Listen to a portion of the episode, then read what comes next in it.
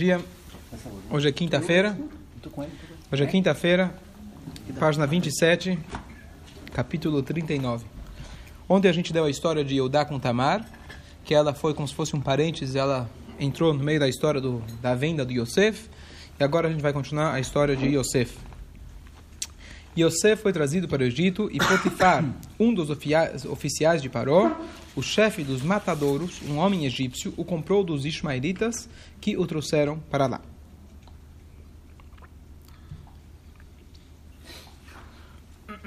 Então, aqui o Rashi só faz uma interpretação, porque a Torá não segue ordem cronológica, necessariamente. A Torá conta para gente as histórias que são relevantes e importantes para nós, inclusive às vezes ela muda a ordem. Nesse caso, não mudou a ordem, mas ela, ela colocou no meio de uma história, colocou outra história. Parece discurso rabínico. Quando você está falando uma coisa, você lembra de outra, lembra de outra, até você voltar, porque o cara já esqueceu da primeira. É? Faz parte, às vezes, quando você não sabe a resposta, você vai contando muita história, aí até que o cara já ah, esqueceu da pergunta, né? Não. A Torá é precisa. Então, o Rashi traz para a gente dois motivos porque a Torá colocou esse parênteses, essa outra história de Eudá com Tamar. Quem estava ontem aqui? Quem não estava, basicamente, Yehudá, ele teve três filhos.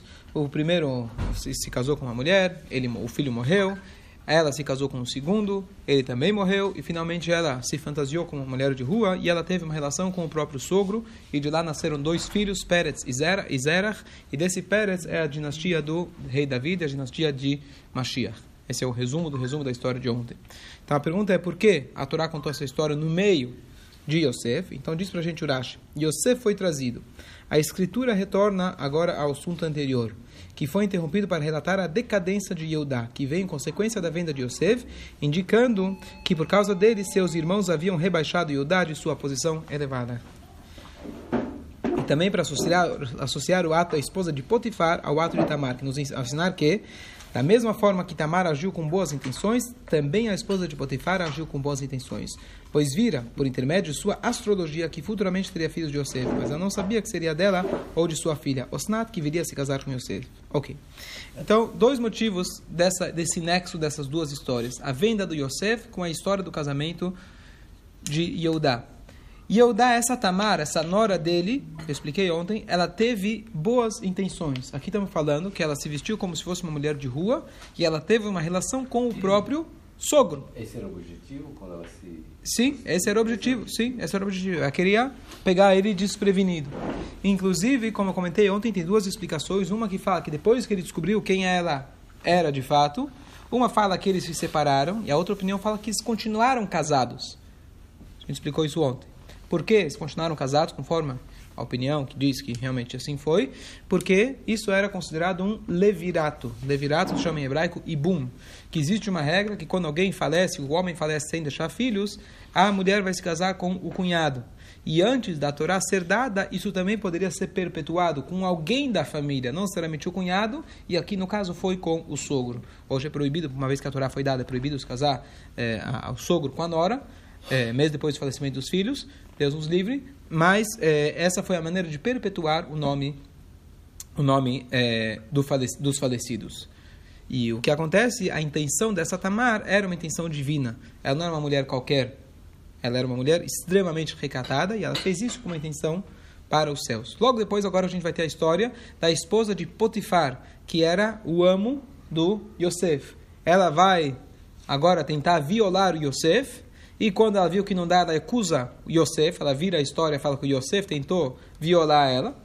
E aqui a Torá está nos contando, já dando como introdução, que mesmo essa mulher, não estamos falando aqui de Tamar, alguém da família de Yehudá, de Jacob vindo, ela também teve intenções positivas, porque ela, pela, pela astrologia dela, enxergou que ela teria filhos com essa família, com Yosef. E, na verdade, os filhos não, não foi dela, no final foi a filha dela, como eu vou explicar depois, a Osnat se casou com é, o Yosef. Ok? Certo? Ok. Filha adotiva. Na verdade, é uma filha adotiva. Logo eu vou chegar lá. Deus estava com Yosef e ele o fez um homem bem-sucedido. Ele estava na casa de seu senhor egípcio. Seu senhor percebeu que Deus estava com ele e que Deus conferia sucesso a tudo o que ele fazia. Aqui tem alguns comentários interessantes. Todo mundo procura ser um homem de sucesso. Todo mundo quer ser próspero na vida. E aqui a Torá dá para gente a receita, o que, que significa a Torá dá para gente o significado de ser próspero. Então, primeira coisa, que Deus estava com ele.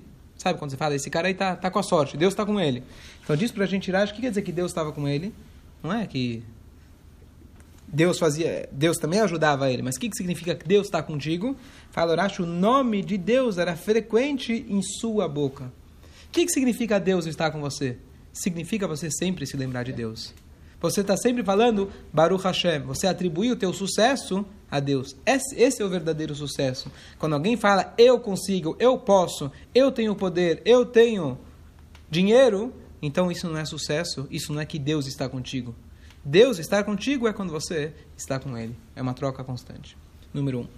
E a outra explicação bonita que o Urash não traz, mas os comentaristas eles falam que a linguagem, como se fala. A pessoa que busca Deus. Não exatamente, Deus exatamente. A Shem também busca a pessoa, mas o verdadeiro, verdadeiro sucesso é você estar sempre procurando Deus. Você procura Deus, Isso é você. Isso é prosperidade. Tem mais um detalhe na prosperidade que eu vou falar agora. Prosperidade número um, que Deus está contigo. Deus está contigo significa você está com Ele. E a outra é que ele fala, como fala sucesso em hebraico? Hatzlachá. Sucesso se fala Hatzlachá certo? Qual que é a linguagem que a Torá fala? Ele era um ish, o que, que é ish? Homem. Homem matzliach. Que consegue. É. Matzliach. Sucedido. Bem sucedido. Bem sucedido, tá certo? Mas na verdade, em hebraico, matzliach, desculpa, matzliach significa que ele faz com que os outros tenham sucesso. Matzliach, o mem, que significa que ele faz com que tenha sucesso. Se fosse denominar, se fosse uma, é, é, é, um, um, nome para falar quem ele é, deveria falar Ish Hatzlacha, um homem de sucesso. O que, que é Ish Matzliach? Que, que ele traz o sucesso. O verdadeiro bem-sucedido é aquele que traz o sucesso dos outros. Como se fala, um bom líder é aquele que cria líderes. É aquele que consegue descobrir o potencial que está nos outros. É ou não é? Você que lidar sempre com liderança. É ou não é? É aquele que consegue despertar, extrair Puxa a liderança dos outros. os outros. Então, Atzlachá não é aquele que se sa- que salva do barco sozinho. Atzlachá, sucesso, é o capitão que fica por último e faz com que todo mundo saia do barco. Essa é a ideia. Isso é Matzliach. O homem bem-sucedido, isso condiz perfeitamente com aquela ideia do porque a volta. Quem é o rico? Que está feliz com o que tem. Quem é o sábio? Aquele que aprende dos outros. A verdadeira sabedoria não é quem sabe tudo e não quer aprender. Ao contrário, aquele que está sempre pronto para aprender. O verdadeiro sucesso é aquele que traz sucesso para o outro. Por isso significa, por isso a Torá fala Matzliach. Ele traz o sucesso para os outros. Ensinagem. Que- Mas aqui a gente vê, além das explicações que eu falei agora, mas aqui a gente vê que o homem que tem brachá, ele consegue pegar, como se fala, pegar areia, pegar terra e transformar em diamante. Qual que é a... Tudo vira diamante na mão dele. Como que é? Rei de Midas, né? Que tocava. Toca- Tocava, virava Midas. Midas, tocava... Midas, né? Ó, muito bom. Isso aqui é a versão judaica. Yosef veio antes de Midas, tá certo? É, o que acontece? Quando alguém tem sucesso, às vezes a gente fala, não, mas não é a profissão que eu escolhi talvez não estava certa. Eu tentei esse trabalho e não deu certo. Mas a, sorte, o sucesso, não faz muita diferença o que, que você está fazendo. Alguém que é bom, alguém que é abençoado, ele vai ser bom naquilo que ele vai fazer. Não importa o que, que ele está fazendo. E, principalmente, se Hashem está acompanhando ele, aqui estamos falando que alguém foi jogado no poço e virou escravo. Que chances que ele tinha na vida de crescer. Mas mesmo sendo escravo, ele teve sucesso, ele foi bem sucedido. Tá tudo na Torá. Quatro. Lair Ribeiro pegou daí, então. essas- Quem? Lair Ribeiro pra escrever o livro do sucesso. Vários. Não vice-versa, né? Todos os livros que têm pontos verdadeiros, os pontos verdadeiros são da Torá. O resto é mentira. O resto é enrolação. Vamos lá. Yosef ganhou favor aos seus olhos e foi designado servo pessoal. Ele o encarregou de sua casa e tudo o que possuía deu em sua mão. Ok. Então o que acontece? Agora, dentro dos servos, ele se tornou o presidente, lá na casa dele, se tornou o presidente da empresa, que pelo jeito tinha muitos servos. Ele era um dos ministros do Faraó. Então, antigamente já era normal ter servo, alguém que era ministro tinha 10, 15, 20, sei lá quantos ele tinha. Ele se tornou o chefe dos servos. E, e ele colocou ele como seu servo pessoal. Sabe aquela secretária? Tem gente que não se dá trabalho sequer de marcar uma consulta, marcar qualquer compromisso, tudo a secretária. As viagens dele, ele não tem noção de não sabe nada. Tudo é a secretária que marca para ele. Aqui está o Yosef. Ele não queria, o, o, o, o Potifar entregou tudo na mão dele. Tá, tá contigo. Ele confiou nele. Chaves do cofre, as senhas do banco, cartão de crédito, documentos, está tudo na mão dele. Procuração. Procuração para tudo, perfeito. Menos WhatsApp. Menos WhatsApp. 5. Tão logo o encarregou de sua casa e tudo o que tinha, Deus abençoou o egípcio por causa de Yosef. A bênção de Deus estava em tudo o que ele tinha, tanto na casa como no campo. Ele percebeu que a partir do momento que o Yosef entrou na casa dele, as coisas começaram a dar certo. Não só para o Yosef, Yosef era um escravo, mas ele começou a ser bem sucedido. A fábrica dele começou a Dá lucro. dá lucro, tá certo? Os funcionários começaram a chegar no horário, não tinha, não tinha mais é, é, greve, não é assim? Não tinha mais greve de funcionários, não tinha mais sindicato. O negócio começou aí, não tinha crise, não tinha, não batia, não baixava os impostos, é, baixava os impostos, não, não batia, não batia fiscal lá para pegar, tirar um troco, tomar um cafezinho. Tudo começou a dar certo. É, ele, Yosef, pelo jeito, ele começou a ir lá, ele começou a ver onde estavam os furos da empresa, começou a ver onde estavam os caras que não estavam trabalhando direito, ele fez uma limpeza e o negócio começou a funcionar. Bom, só estou trazendo para a linguagem atual, certo? 6. Ele deixou tudo o que tinha nas mãos de Yosef, sem se preocupar com eles, exce- exceto o alimento que ele mesmo comia. O alimento que ele mesmo comia. Aqui é uma linguagem é, que a Torá usa, disfarçada, que o alimento que ele mesmo comia significa a sua esposa. A sua esposa. O que era pessoal dele, tá certo? Hoje talvez na nossa linguagem ficou um pouco mais, mais, mais sujo, talvez, mas a linguagem da Torá é uma linguagem mais sutil. Yosef tornou-se belo de porte e de semblante. Ok. Aqui termina o Humash de hoje. De hoje.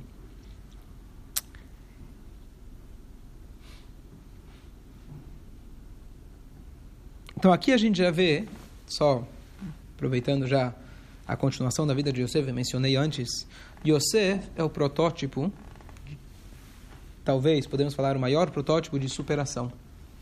Yosef, quando criança, perdeu a mãe. Logo quando criança. Depois sofreu bullying dos irmãos. Bullying, não de Facebook e WhatsApp. Bullying, ele foi vendido e jogado no poço. Físico. Foi, hã? Bullying físico. físico, foi jogado no poço para morrer, literalmente. Depois tiraram de lá, venderam ele como escravo. E ainda, como a Torá fala ontem, venderam por um valor assim irrisório. Né? Que tipo de cavalo? 20 moedas. É, valor de um. Para comprar um De um sapato comprar, dava comprar um sapato, para não falar que foi de graça, exatamente. E aí, com tudo isso, a gente vai ver que em cada momento ele vê, a gente vê a superação dele. Ele está como escravo. Depois ele vai para a cadeia. O que ele vai fazer na cadeia? Ele vai se tornar o chefe dentro da cadeia. Da rebelião. Tá certo? Da rebelião? Não. Na época não entrava celular dentro da. Era um pouco mais rígido o negócio. Tá certo? Não fazia um buraco. Buraco tá até que fazia, embaixo da terra. Ah. É, então, ele, ele é o exemplo de superação. E aqui, na verdade, o Urash logo amanhã vai fazer um, um comentário que a última. Aqui, o Urash de hoje ele faz um comentário. É, Yosef tornou-se belo de porte. Logo que Yosef se viu governando, começou a comer, beber, pentear seu cabelo para embelezar-se. Disse Hashem: Seu pai está de luto e você penteia seu cabelo? Sabe aquela pessoa, quando Deus nos livre está no momento mais difícil, a pessoa não penteia o cabelo. Você vê às vezes na cara, a primeira coisa que um médico olha para a pessoa, um bom médico, ele olha no aspecto da pessoa, como a pessoa está vestida. Você já sabe como está o humor da pessoa. Óbvio que não é 100%, dá para enganar. Mas você vê se a pessoa não está arrumada, você vê que a pessoa já está sem ânimo. E Yosef estava todo animado. Começou a ver, tava, começou a ver sucesso naquilo que ele fazia. Então ele começou a se arrumar, ficar bonitinho, tá certo? Então Deus falou: seu pai está de luto e você penteia seu cabelo, eu incitarei o urso contra você. Quer dizer, vou te colocar em tsures. Imediatamente se passou o que descreve o próximo versículo, que vem a história que ele vai ser acusado de ter violado a esposa de seu amo. Então aqui a ideia é uma coisa interessante dessa característica do Yosef. Quando o Yosef ele foi é, perseguido pelos irmãos, os irmãos na verdade enxergavam Yosef é, com um olhar muito ruim. Ele era o, o como chama, o patinho feio, patinho feio, como se diz, black sheep se fala em inglês. né? o carneirinho preto, Ovelha esse- negra. ovelha negra, obrigado, ovelha negra. Essa é a ovelha negra nossa. Por quê? Porque ele já desde o início, ele tinha alguns aspectos de criança moderninha, tá querendo ficar bonita, tá preocupado com seu visual, certo? E eles falavam, pô, nós somos, nós somos pastores. Esse era o trabalho do Abraham, do Yitzhak, de Jacob, pessoas muito dedicadas à natureza e a Deus. É um, é um, um, um campo tranquilo de se trabalhar, é, um, é uma profissão muito tranquila de se trabalhar. Você cuida dos carneirinhos, não vai brigar com ninguém, não vai discutir com ninguém e serve a Deus tranquilamente. Esse era o ofício de todos os irmãos. Yosef já era um cara que estava no mundo. Ele estava sempre se arrumando, colocava uma gravata para talvez para ir para o trabalho, Mas comprava o servia a Deus sapato que estava na, na moda. Então os irmãos enxergavam ele que ele estava saindo do caminho. Mas o pai, que a gente viu agora de manhã, que a gente fez a leitura, a última palavra, Ve'aviv Shamarat Davar, quando ele contava os sonhos para os irmãos, o pai foi lá e falou para os irmãos, ah, não é bem assim, não é, não é nada disso, entre aspas, mas no coração dele, ele ficou na expectativa que isso acontecesse. Por quê? Porque o pai sabia que essa característica do Yosef era uma virtude, coisa que os irmãos não conseguiam reconhecer como se tornou uma virtude, ele depois ele teve o jogo de cintura adequado de conseguir ser o ministro do o, o- vice-rei do Egito, que era o ápice da idolatria, o ápice da modernização, entre aspas, e mesmo assim ele se manteve fé, eh, se manteve a sua fé 100%, 1000% dentro de tudo isso. Os irmãos não conseguiam enxergar. Tanto é que por isso, quando eles se encontram, eles não enxergam, não conseguem reconhecer Yosef. Explicação simples que eles não conseguiam ver. Ele estava de barba, ele mudou o aspecto físico dele. Mas o aspecto espiritual é que eles não conseguiam reconhecer. Será que esse aqui é o Yosef? A nossa família está acostumada a rezar, estudar, dedicar uma coisa a uma vida tranquila. Você sendo o vice-rei do Egito, ocupado com finanças, ocupado com os problemas do povo, isso não condiz com a Torá.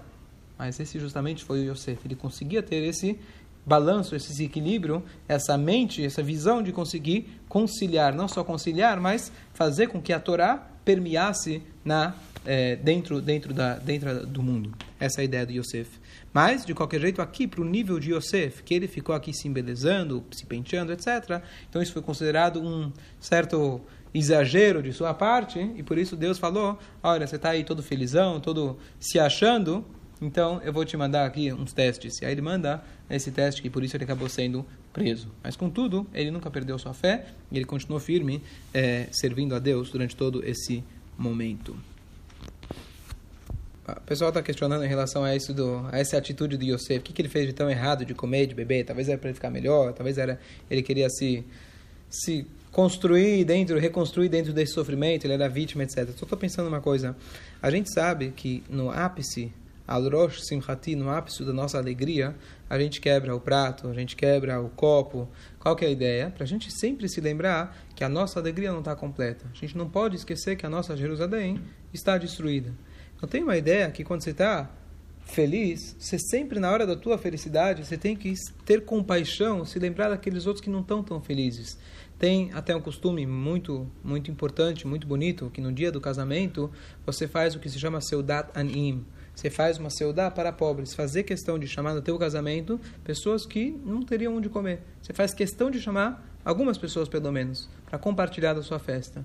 Essa é a maneira judaica. Então, no ápice da nossa alegria, sempre ter esse tipo de compaixão. Eu não posso deixar me levar pela grandeza do momento e falar: olha, eu, Baruch Hashem, tá tudo bem, minha família, estou casando minha filha, tá tudo fantástico, maravilhoso, tenho dinheiro, tenho família, sem se dar conta de qual é a realidade de muitas outras pessoas. Então é importante a gente se lembrar disso. Então aqui talvez, usando como paralelo, Yosef, ele estava aqui no ápice, não era o ápice da alegria, porque ele era escravo, mas numa outra, num outro cenário, ele estava aqui se sentindo bem, enquanto o pai dele, que talvez era a pessoa mais, sabe, mais próxima, mais preciosa, ele era o mais, ele era, né, babat enó, ele era o, a maçã do, do, do, dos olhos do pai, como se fala, maçã dos olhos? Menina Tem? dos menina dos olhos, menina dos olhos do pai, e e se ele estava assim confortável com aquela situação.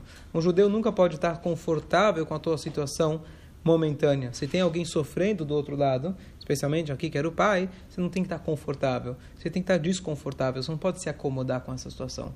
Talvez essa é a lição que, a gente, que serve para a gente. A gente pode ficar aqui filosofando O que que Yosef pensou, o que que ele não pensou, sabia, não sabia do pai, etc. Mas o mais importante é a lição para a gente, que a gente nunca pode estar confortável com uma situação, sabendo que tem outros que ainda não estão bem, que alguém está sofrendo ao nosso lado. Acho que essa é a principal lição dessa, dessa passagem. Mas se, se ele tinha de repente essa Imagina um pai, o um filho, ser um filho, ele já um filho, vamos dizer hoje em dia, o filho, sei lá, fugiu de casa por qualquer motivo, foi embora, não deixou nenhuma, nenhuma cartinha nem nada. O pai não sabe onde ele está. Pegar um cenário atual. Sim. E aí o filho chega do outro, do outro lado do mundo e começa a ganhar dinheiro, começa a se dar bem. Se quer dar um alô pro pai, aqui não é o caso, porque ele não tinha, porque ele não tinha, não tinha contato, não tinha como ter contato, etc. Não, o Hashem não queria que o pai ficasse sabendo.